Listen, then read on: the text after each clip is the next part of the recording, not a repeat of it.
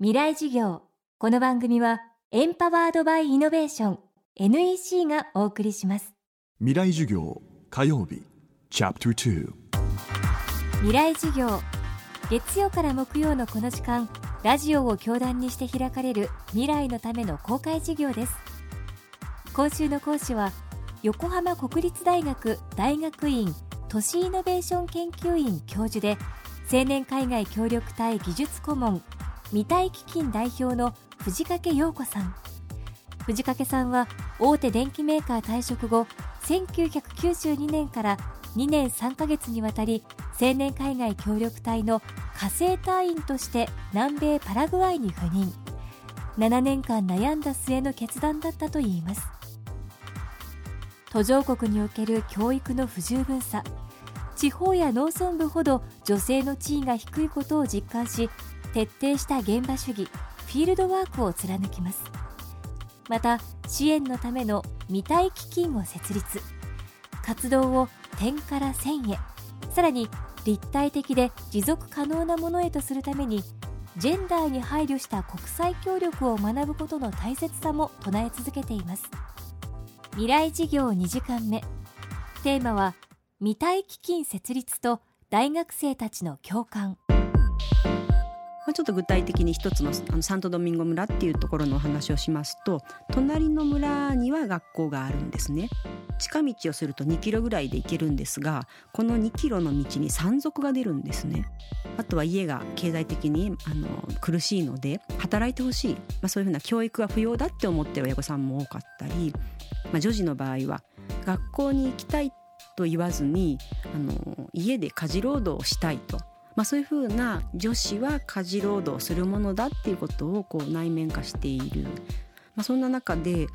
教育はやっぱり必要じゃないかなと。そんな思いがありまして隣村ではなくってこのサントドミンゴ村の中に学校を作りたいなと思いましてまず最初は保育所を作りましてそして後にちゃんとあの登録をして正式な幼稚園になったっていう、まあ、その後私は小学校の建設をしたんですけれども協力隊が終わりましたのが1995年の2月でしてそれで、まあ、私日本に帰ってきた時に自分のやったことっていうのが本当に良かったのかどうか分からなかったんですね。女性たちとあのじっくりと話し合ってそして一歩一歩進めてきたことだけれども箱を作るってことはすごく危険なことで例えば箱は作ったけどそこに村長さんが住んでるかもしれないとかそういうこともやっぱり途上国ではよくありましてなのであのこの箱はきちんと運営されてるのだろうかとかそういう思いがあったんですがそんな思いの中であのこっそりとですね未体基金って未体っていうのはパラグアイの先住民族の言語グアラニ語でまあ子供、まあ、正確には男子女子は未宅にゃいっていうんですけどもその子供基金っていうのを作りまして細々とやってたんですけれども学生にもですね一切そういうこと言ってなかったんですね。だけれども先生はずるいっていうわけですね。先生だけがそういうあのたくさんのこう社会貢献っていうか子どもたちのためにやってて私たちもやりたいんだっていうことを言ってくれる子が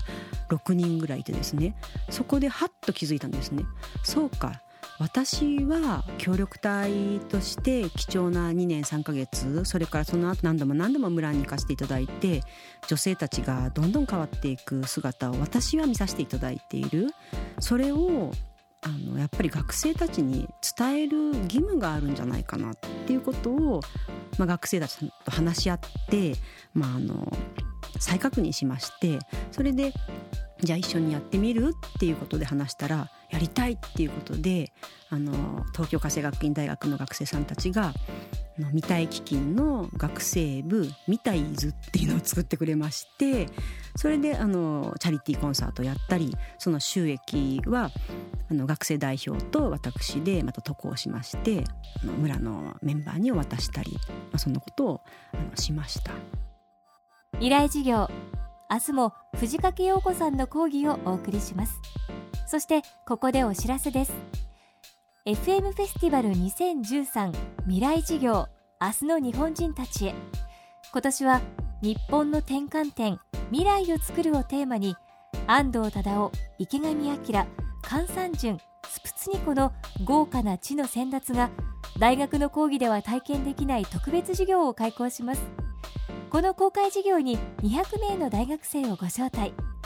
10月5日土曜日渋谷ヒカリエホール。ご応募は東京 FM のトップページからどうぞ。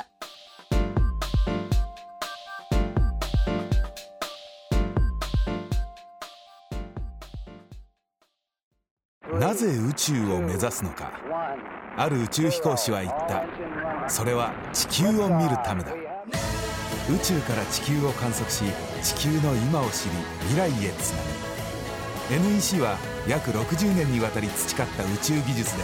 地球の未来を支えます。NEC